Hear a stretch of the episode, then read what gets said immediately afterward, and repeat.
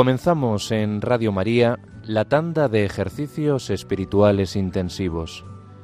En una primera etapa, desde este lunes santo y hasta el miércoles, tendremos cuatro charlas a lo largo de cada día, a las 11 de la mañana, a las 4 y 6 de la tarde y a las 11 de la noche. Las demás meditaciones tendrán lugar del jueves santo al domingo de Pascua en el horario que iremos anunciando. Los ejercicios espirituales intensivos van a estar impartidos por el Padre José María Alsina, sacerdote de la Diócesis de Toledo y superior de la Hermandad de Hijos de Nuestra Señora del Sagrado Corazón.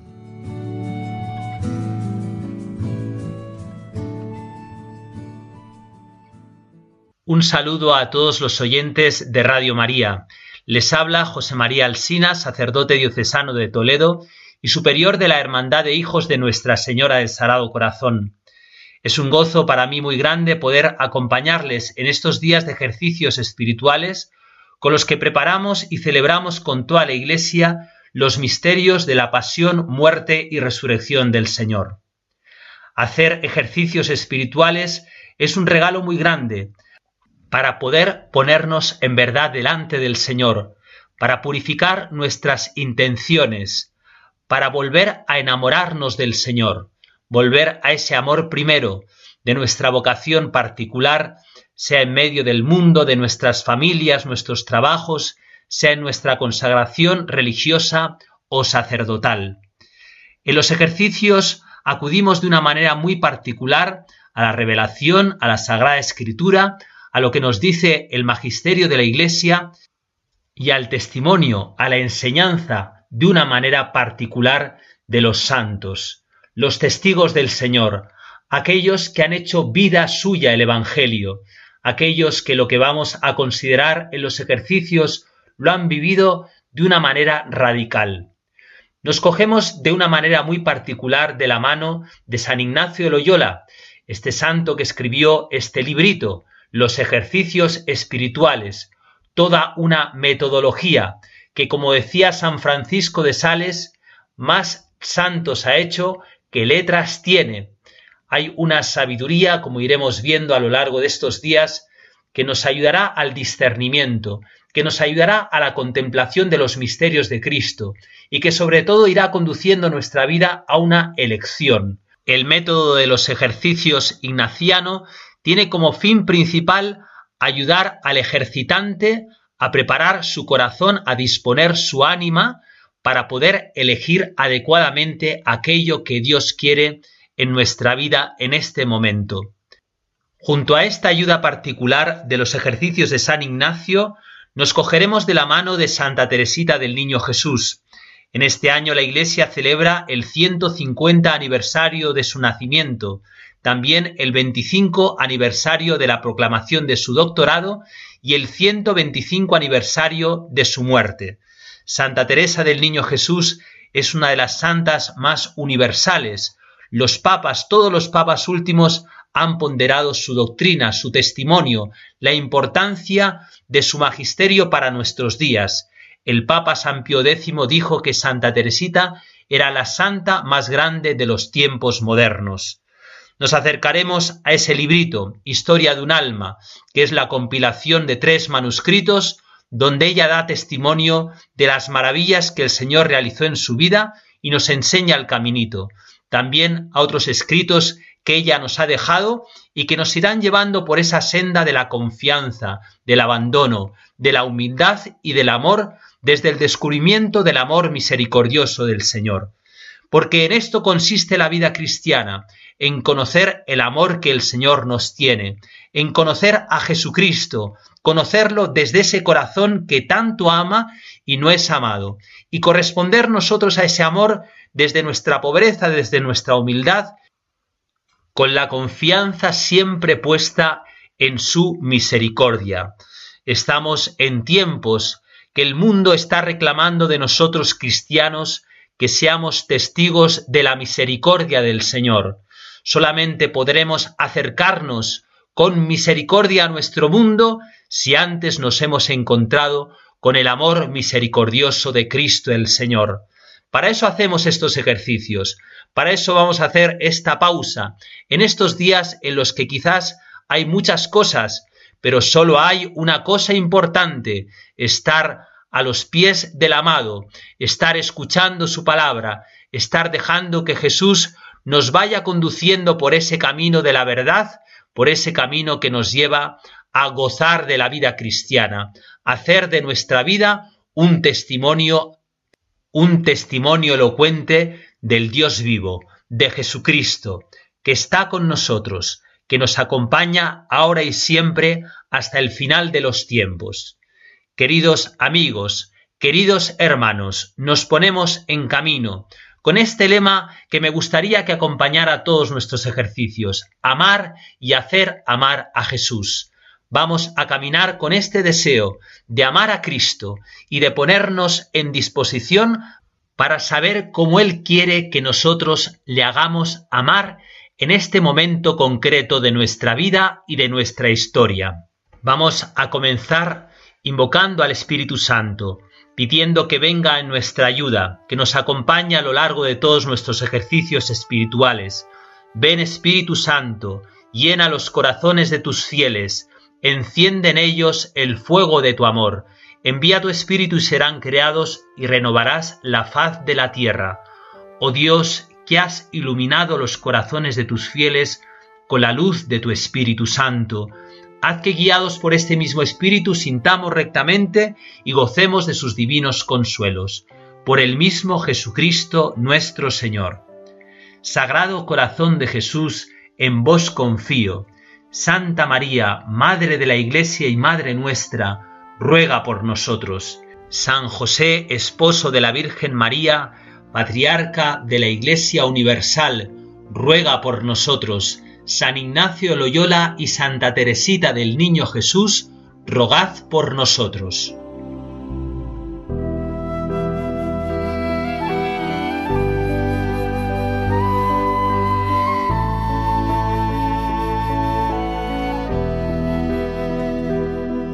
Sin más preámbulos, vamos a leer un texto de Santa Teresita que nos puede dar algunas claves para el comienzo de nuestro camino.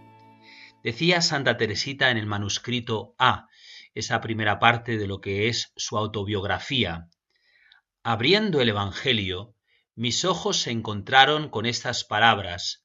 Subió Jesús a una montaña y fue llamando a los que él quiso, y se fueron con él. He ahí el misterio de mi vocación, de mi vida entera, y sobre todo el misterio de los privilegios que Jesús ha querido dispensar a mi alma. Él no llama a los que son dignos, sino a los que Él quiere, o como dice San Pablo, tendré misericordia de quien quiera y me apiadaré de quien me plazca. No es pues cosa del que quiere o del que se afana, sino de Dios que es misericordioso. Nos dice Santa Teresita, por lo tanto, que somos llamados por Dios por pura misericordia, Así hemos de comenzar los ejercicios, convencidos de que los hacemos porque el Señor quiere y porque el Señor nos quiere con un amor misericordioso. Iremos hablando en repetidas ocasiones de en qué consiste la misericordia de Dios, pero nos basta para este momento esta verdad fundamental. Dios no nos elige por nuestras cualidades, sino que nos elige por puro amor. Sigo leyendo a Santa Teresita. Durante mucho tiempo me he preguntado por qué tenía Dios preferencias, por qué no recibían todas las almas las gracias en igual medida. Me extrañaba verle prodigar favores extraordinarios a los santos que le habían ofendido, como a San Pablo o a San Agustín, a los que forzaba, por así decirlo, a recibir sus gracias.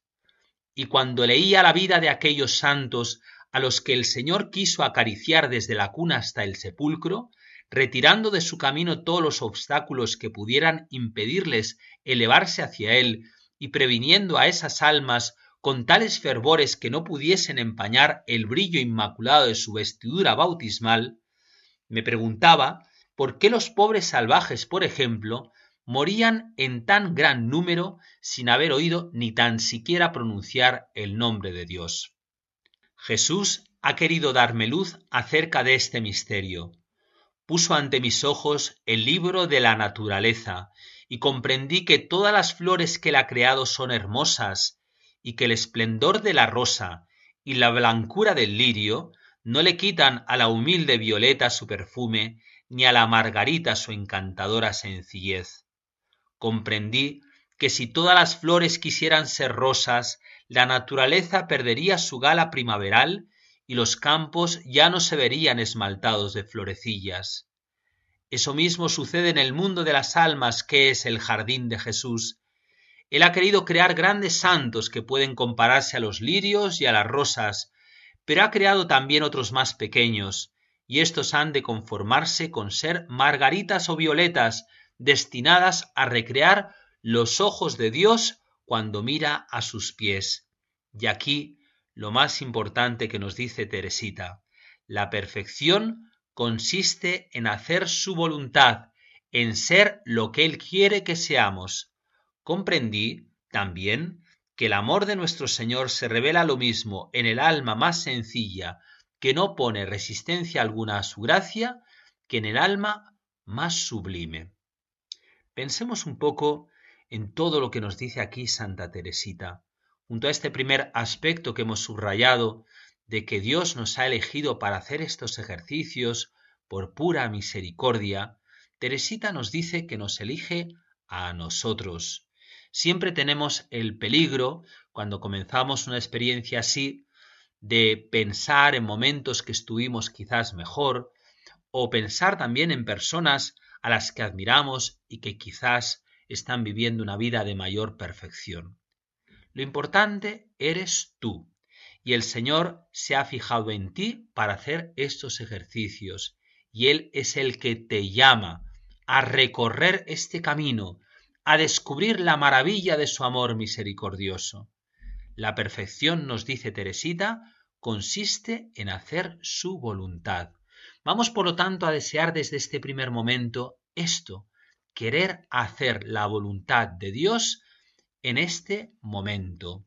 Seguimos leyendo el texto, y es que, siendo propio del amor a bajarse, si todas las almas se parecieran a la de los santos doctores que han iluminado a la Iglesia con la luz de su doctrina, parecería que Dios no tendría que abajarse demasiado al venir a sus corazones. Pero Él ha creado al niño que no sabe nada y que sólo deja oír débiles gemidos, y ha creado al pobre salvaje que sólo tiene para guiarse la ley natural. Y también a sus corazones quiere Él descender. Estas son sus flores de los campos cuya sencillez le fascina. Abajándose de tal modo, Dios muestra su infinita grandeza. Sí, el Señor poniéndose a nuestro nivel, poniéndose en el lugar en el que estamos cada uno de nosotros en este momento en el que nos disponemos a comenzar, muestra su grandeza.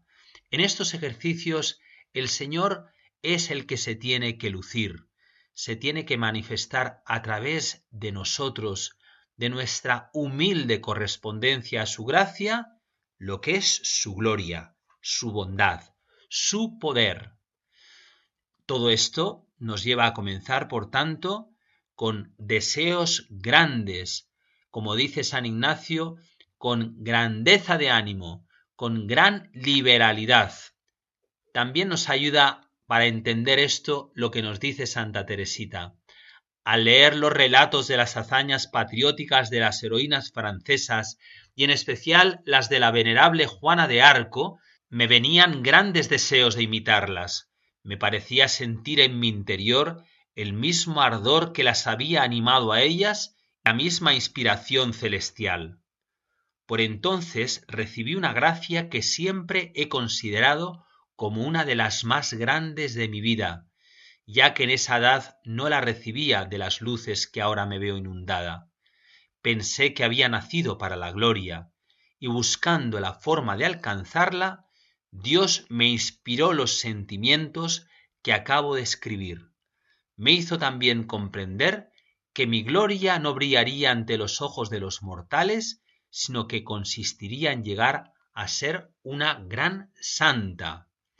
Aquí Santa Teresita nos habla de grandes deseos con los que tenemos que comenzar los ejercicios. Deseos grandes que, como nos dice a continuación, no significa ser grandes al estilo del mundo, que se nos elogie por nuestras cualidades o acciones concretas. No, para comenzar con grandeza de ánimo estos ejercicios, lo que tenemos que desear es que Dios se manifieste grande, que eso es lo propio de Dios que es grande, manifestarse en nuestra pobreza. Para que estos deseos nos acompañen desde el principio, es fundamental comenzar con mucha confianza. También nos dice Santa Teresita, este deseo podría parecer temerario si se tiene en cuenta lo débil e imperfecta que yo era, y que aún soy después de siete años vividos en religión. Aquí se refiere a los siete años que llevaba en el convento cuando escribió esto. No obstante, sigo teniendo la misma confianza audaz de llegar a ser una gran santa, pues no me apoyo en mis méritos, que no tengo ninguno, sino en aquel que es la virtud y la santidad mismas. Sólo Él contentándose con mis débiles esfuerzos, me elevará hasta Él, y cubriéndome con sus méritos infinitos, me hará santa. Qué maravilla lo que nos dice aquí Santa Teresita. Estos deseos grandes están animados en todo momento por la confianza, la confianza en el Señor. Nuestro apoyo debe ser el Señor. Tenemos que comenzar así, no mirándonos a nosotros mismos, sino mirándole a Él, clavando nuestros ojos en su corazón. Como decía también Santa Margarita María de Alacoque, esa gran profeta del corazón de Jesús para nuestros tiempos. Todo lo temo de mi debilidad, pero todo lo espero de tu bondad. O en palabras de San Claudio de la Colombier, ese sacerdote jesuita que tuvo la misión de dar a conocer a través de la compañía de Jesús la devoción al corazón de Jesús. Decía San Claudio, Dios mío, no siento ningún deseo de tan alta perfección, incluso me siento muy lejos de él.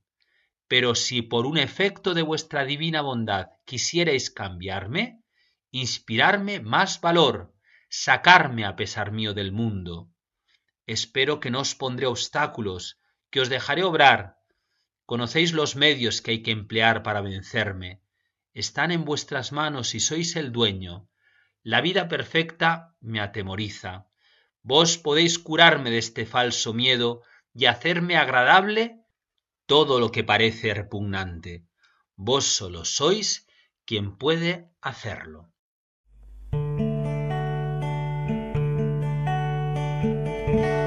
que agrada a Dios en mi pequeña alma es que ame mi pequeñez y mi pobreza.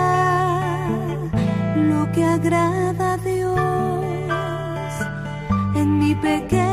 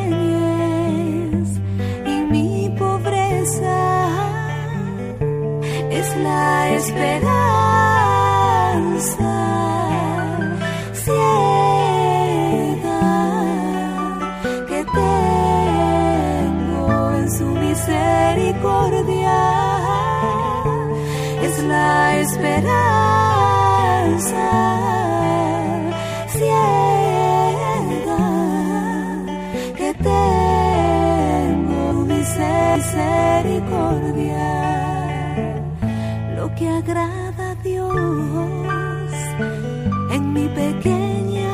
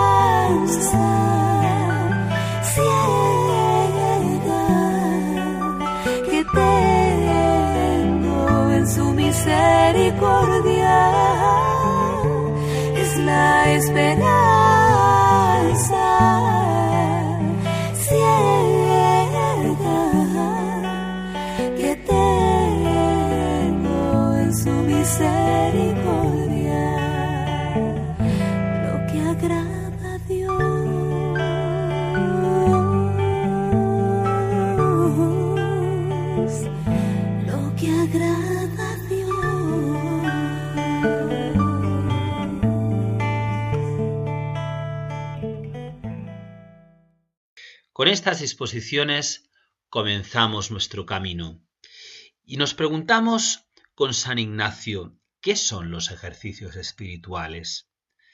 Él nos los describe así, ejercicios espirituales para vencerse a sí mismo y ordenar su vida sin determinarse por afección alguna que desordenada sea.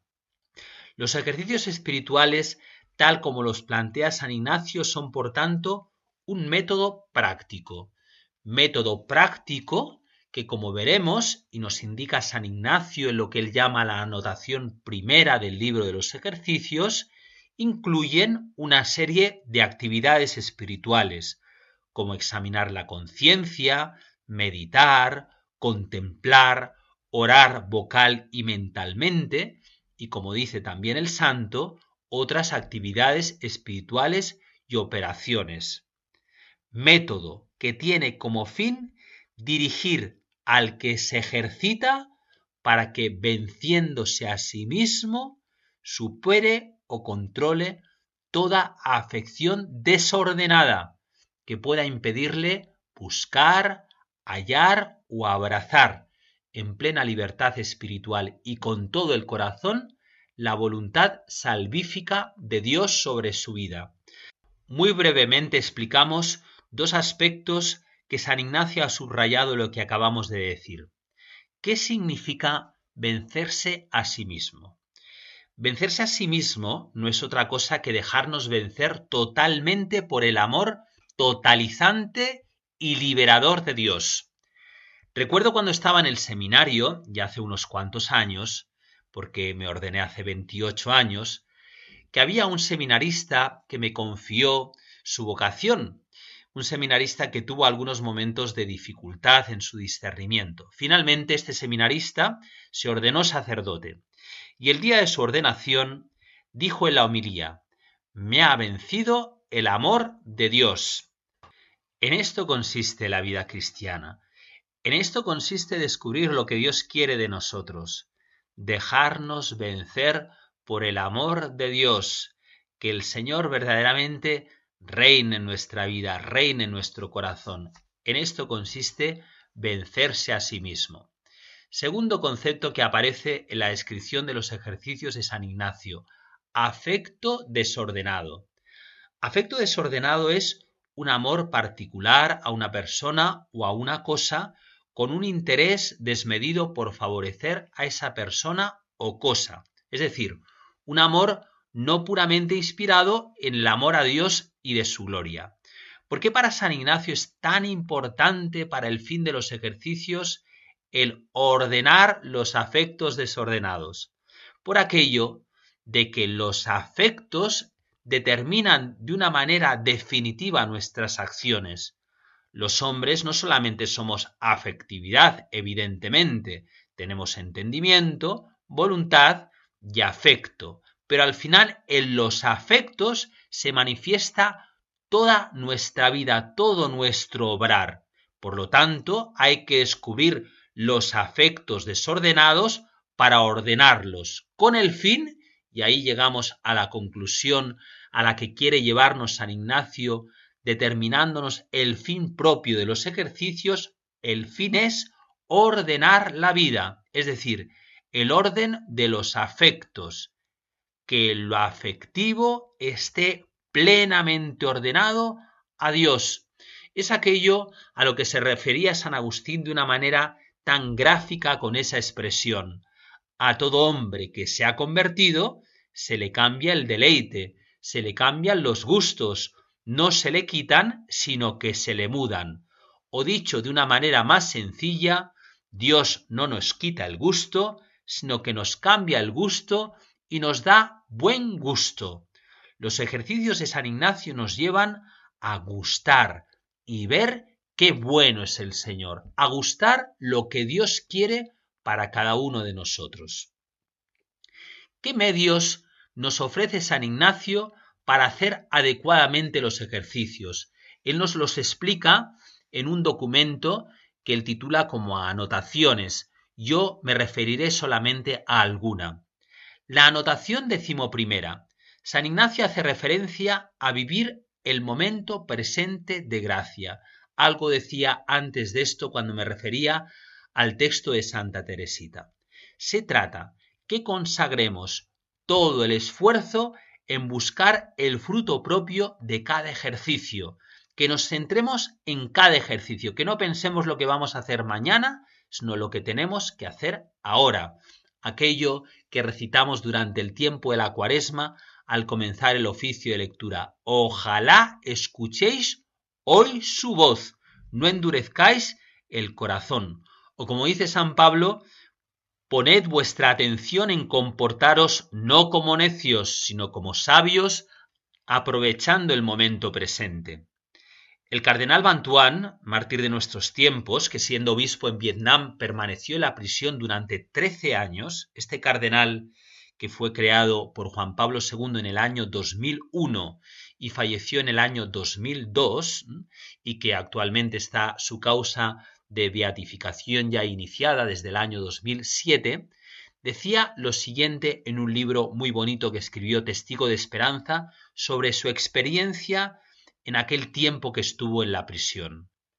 En las largas noches de prisión me convencí de que vivir el momento presente es el camino más sencillo y seguro para alcanzar la santidad. Esta convicción me sugirió una oración. Jesús, yo no esperaré, quiero vivir el momento presente llenándolo de amor. La línea recta está hecha de millones de pequeños puntos unidos unos a otros. También mi vida está hecha de millones de segundos y de minutos unidos entre sí. Si vivo cada segundo, la línea será recta. Si vivo con perfección cada minuto, la vida será santa. El camino de la esperanza está empedrado con pequeños momentos de esperanza. La vida de la esperanza está hecha de breves minutos de esperanza. Como tú, Jesús, quien has hecho siempre lo que le agrada a tu Padre, en cada minuto quiero decirte, Jesús, te amo, mi verdad es siempre una nueva y eterna alianza contigo. Cada minuto quiero cantar con toda la Iglesia, gloria al Padre y al Hijo y al Espíritu Santo. Vivamos el momento presente, vivamos, como nos dice el cardenal Bantuán, cada minuto, cantando con toda la Iglesia la gloria del Señor. Otra anotación importante de San Ignacio, anotación segunda, dice así, no el mucho saber harta y satisface el ánima, sino el sentir y gustar de las cosas internamente. Es importante que estemos atentos a lo que el Señor pone en el corazón. Vamos a escuchar muchas cosas estos días de ejercicios. Pero lo importante no es quedarnos con todo, sino con aquello que quiere que Dios nos quedemos. Cuando el Señor ponga algo en el alma que verdaderamente se quede dentro de nosotros, gustémoslo. No queramos tomar apuntes de todo, no queramos como hacer una especie de cursillo de ejercicios, sino lo importante es gustar aquello que el Señor quiere decirnos. Decía Santa Teresa de Jesús, no os pido ahora que penséis en él, ni saquéis muchos conceptos, ni hagáis grandes y delicadas consideraciones con vuestro entendimiento. No os pido más que le miréis. Esa tiene que ser nuestra actitud durante todos los ejercicios, estar mirando al Señor. Siguiente anotación que nos interesa, anotación decimosegunda. San Ignacio habla de la fidelidad en el tiempo de oración. Es cierto que las circunstancias que tendréis la mayor parte de los que estáis escuchando los ejercicios, no podréis disponer de muchos tiempos de oración, pero sí que es importante que aquel tiempo que nos propongamos lo hagamos bien, nos lo tomemos en serio, determinemos cuál va a ser ese tiempo de oración y no lo acortemos. Dice San Ignacio, el enemigo trabaja para que lo acortemos. Dejemos que desde el principio hasta el final de ese tiempo de oración que dispongamos cada día, se clave en nuestra alma la palabra del Señor, permaneced en mi amor. También en la anotación vigésima, San Ignacio nos habla de la importancia del apartamiento. ¿Qué es esto? Se trata de apartarnos, de buscar silencio, de buscar recogimiento de nuestro corazón. Dice el santo de Loyola, tanto más aprovechará el ejercitante cuanto más se apartare de todos amigos y conocidos y de toda solicitud terrena. Aplicando el espíritu de esta anotación a nuestros ejercicios, sería conveniente, teniendo presente las circunstancias de cada uno, que a lo largo de estos días hagamos un especial esfuerzo por recogernos interiormente y sobre todo buscáramos un tiempo más prolongado de oración que secundemos aquellas palabras de San Juan de la Cruz. Olvido de lo creado, memoria del Creador, atención a lo interior, estarse amando al amado. Esto es lo más importante de nuestros ejercicios, estarse amando al amado. Y este encuentro sabemos que necesita soledad, silencio y tiempo. Pensemos cómo Jesús se retiraba en silencio a la oración. Nosotros también busquemos este silencio interior. Para finalizar esta primera parte introductoria a nuestros ejercicios, os invito a que cojáis la escritura. Yo os voy a dar algunos textos y cada uno que coja aquel con el que se sienta más identificado, para tratar de responder a esta pregunta. ¿Cómo vengo a estos ejercicios? El primero de ellos, primero Samuel 3. ¿Os acordáis todos de aquella escena de la Sagrada Escritura en la que Samuel es llamado por el Señor en el templo y él dice, Habla, Señor, que tu siervo escucha. Primero Reyes 3. Es Salomón en este caso, que se encuentra entre un bien y un mal, y hace esta oración, Señor, enséñame a escoger entre el bien y el mal. Quizás te encuentras en esta situación, te atrae un bien o un mal y necesitas la gracia para romper con este mal. Primero Reyes 19 es el profeta Elías que se encuentra metido en el escondite de la roca huyendo de sus perseguidores y escucha en el silencio esta palabra, sal y permanece en pie en el monte ante el Señor. Quizás el Señor te dice, sal, llevas mucho tiempo metido, encapsulado en tus problemas, encapsulado en tu egoísmo. Deja que el Señor te diga, sal. Mateo 13, parábola del sembrador. Lo que cayó al borde del camino, o en un pedregal, entre zarzas, o en tierra buena en alguna de estas situaciones es posible que te encuentres, lo que cayó al borde del camino.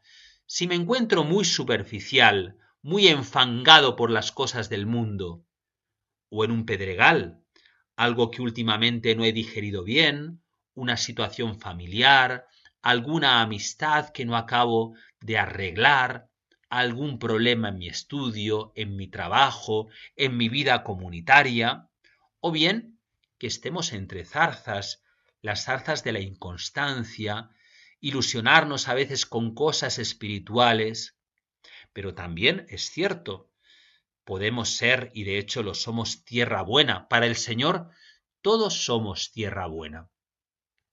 Lucas 18 es la escena del ciego Bartimeo. ¿Os acordáis cómo Jesús le pregunta a aquel ciego que se acerca, ¿qué quieres? Señor, haz que yo vea. También nosotros nos podemos encontrar en una situación de oscuridad porque se nos están apagando las nociones de la fe con la que vivíamos antes las cosas, y podemos al comenzar mirar a Jesús y decirle, Señor, haz que yo vea, haz que yo te vea en el hoy de mi vida. O Lucas 8:22, Jesús está con una multitud hablando y siente la necesidad de salir hacia otro lugar y les dice a los discípulos, pasemos a la otra orilla. Puede ser que el Señor nos quiera sacar de alguna instalación. San Ignacio, al acabar la segunda semana de los ejercicios, dice así, tanto más aprovecharás cuanto más salgas de tu propio amor y querer. Pasar a la otra orilla significa salir de esas situaciones seguridades que nos impiden volar más alto. Dos últimos textos que quizás nos pueden ayudar a examinarnos cómo nos encontramos.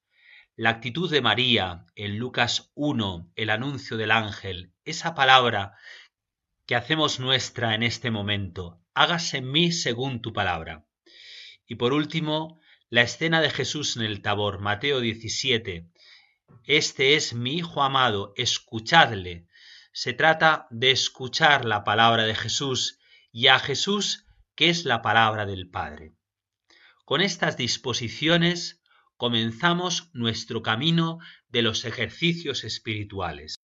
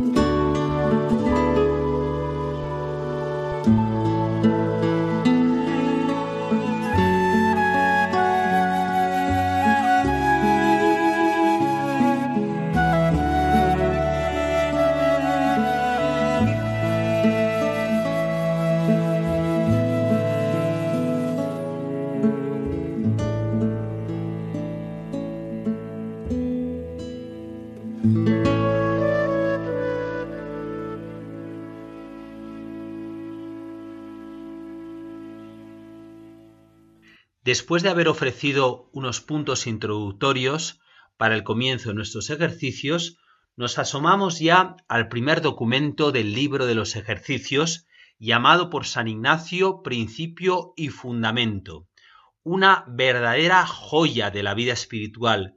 San Ignacio nos dice en este texto, el hombre ha sido creado para alabar, hacer reverencia y servir a Dios nuestro Señor y mediante esto salvar su alma. Nos quedamos en esta primera parte de este principio y fundamento. ¿Qué quiere decir San Ignacio en primer lugar? El hombre ha sido creado. Se trata de volver a nuestros orígenes. Somos de Dios, venimos de Dios, y esto significa que dependemos de Dios para todo. Esta dependencia es de amor, porque Dios nos ha creado, su creación, su providencia, que es la conservación en esta creación, es obra de amor. Por lo tanto, el primer punto que San Ignacio nos está presentando aquí es que somos criatura, es decir, que no somos nosotros el principio y fundamento de nuestra vida, el Catecismo de la Iglesia Católica nos dice en el número 282, la catequesis sobre la creación reviste una importancia capital. Las dos cuestiones, la del origen y la del fin, son inseparables, son decisivas para el sentido y la orientación de nuestra vida y nuestro obrar. ¿Qué significa en nuestra vida ser criaturas? Podemos sacar dos consecuencias inmediatas. En primer lugar, no dependo del juicio de los demás, de lo que puedan pensar de mí. Nuestro público tiene que ser Dios del que dependemos. Nuestra vida tiene que estar orientada por Dios. Él es el principio y fundamento. Y en segundo lugar, mi esperanza, si soy criatura, debe estar puesta en el Señor, hay una anécdota de la biografía de San Ignacio en la que se nos muestra cómo él quería vivir esta dependencia absoluta de Dios. Cuando fue a Palestina, le dieron limosna pero la dejó en un banco en la playa y le insistían para que llevase un compañero y él respondió que aunque le diesen por compañero al hijo del conde de Cardona, que no la aceptaría, porque él quería tener su fe, su esperanza y su amor solo en Jesucristo, y si llevaba un compañero, tendría esperanza de que si caía le levantaría el otro, y que si se ponía enfermo le curaría. Y esa fe, esa esperanza y ese amor, esa afición que llamaba él, lo quería tener solo en Cristo. El cardenal Schomburg, arzobispo de Viena, decía, la primera enseñanza que determina todas las demás es la creación de la nada. Nada existe que no deba su existencia a Dios creador. Nunca podremos meditar con suficiente profundidad y seriedad lo extensas que son las consecuencias de la fe en la creación.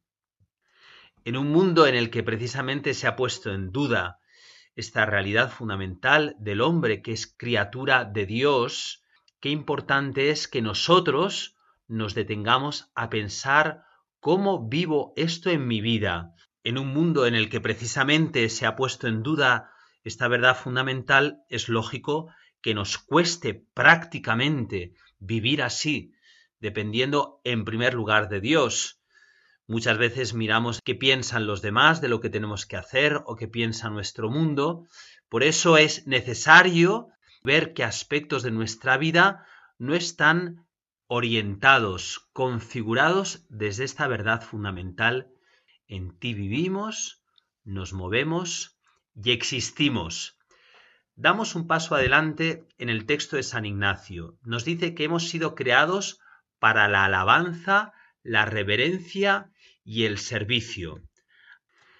El conocer, el reconocer a Dios como creador y Señor del cosmos, de mi vida, me lleva lógicamente a una respuesta a este don creador de Dios, una respuesta de amor, que el catecismo de la Iglesia Católica nos dice consiste en la constante y firme voluntad de dar a Dios y al prójimo lo que le es debido. El catecismo se está refiriendo a lo que Santo Tomás llama la virtud de la religión, que tiene como objeto propio los medios para dar gloria a Dios, los actos internos y externos de culto, que San Ignacio, por su parte, define en estos tres verbos, alabanza, reverencia y servicio a Dios nuestro Señor. En primer lugar, la alabanza. Quien conoce el amor del Señor proclama su grandeza. Nos dice el Catecismo de la Iglesia Católica que la alabanza es la forma de orar que reconoce de la manera más directa que Dios es Dios y le canta por él mismo. En nuestra vida, alabar significa cantar la grandeza de lo que Dios hace, cómo Dios lo hace, cómo Dios actúa en mi vida. Eso lo hago con mis palabras, pero también lo hago con mis obras. Un niño es alabanza de sus padres cuando se comporta adecuadamente. La alabanza, por lo tanto, es la alegría en cómo es Dios y lo que me ha dado. Dice San Agustín en las confesiones, Tú eres grande, Señor, y muy digno de alabanza. Grande es tu poder y tu sabiduría no tiene medida y el hombre, pequeña parte de tu creación, pretende alabarte. Tú mismo le incitas a ello, haciendo que encuentre sus delicias en tu alabanza, porque nos has hecho para ti y nuestro corazón está inquieto mientras no descansa en ti. En segundo lugar, la reverencia.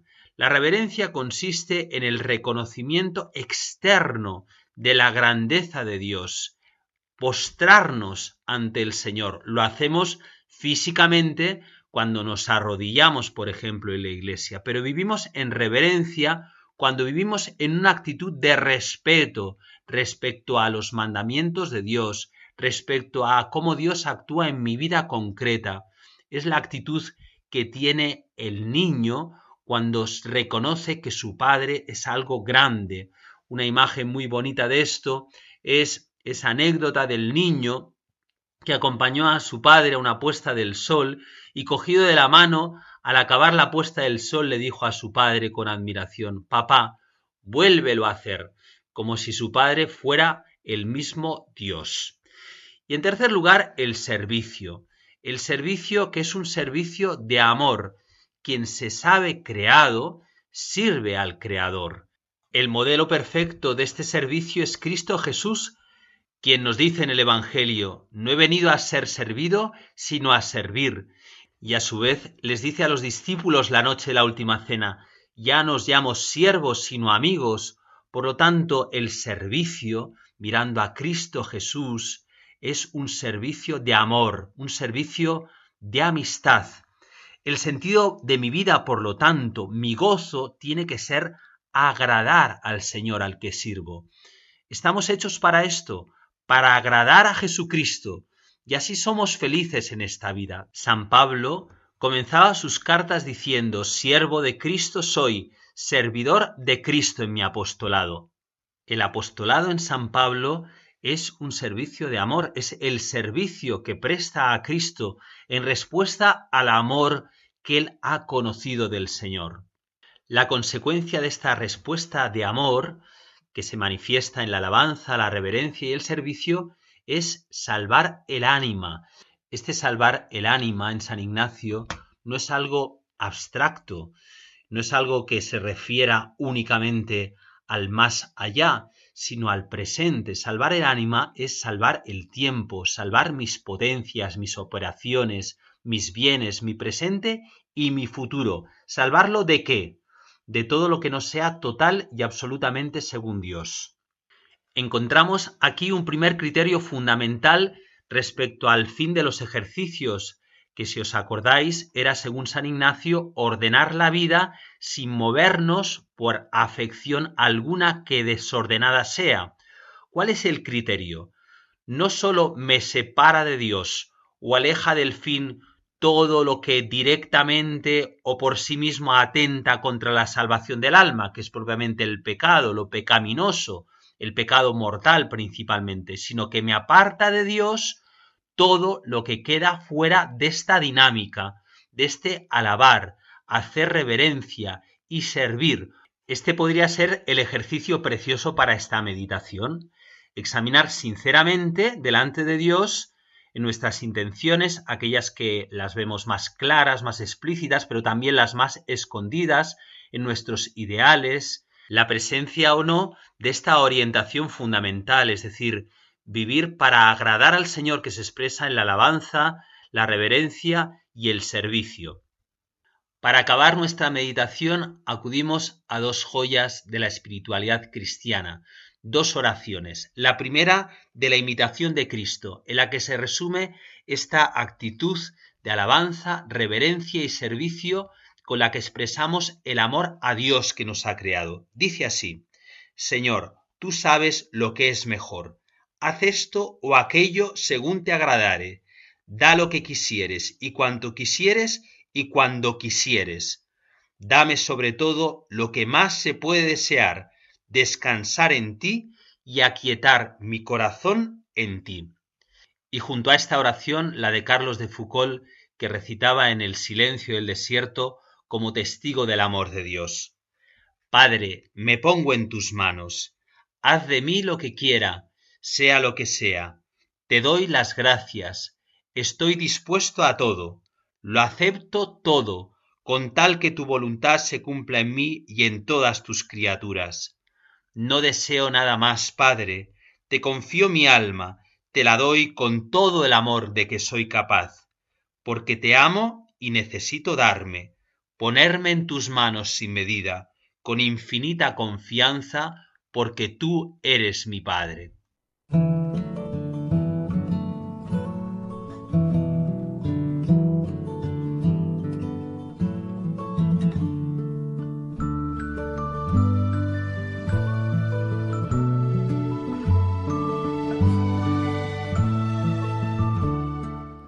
Así finaliza en Radio María la meditación de ejercicios espirituales intensivos que están siendo impartidos por el Padre José María Alsina, sacerdote de la Diócesis de Toledo y superior de la Hermandad de Hijos de Nuestra Señora del Sagrado Corazón.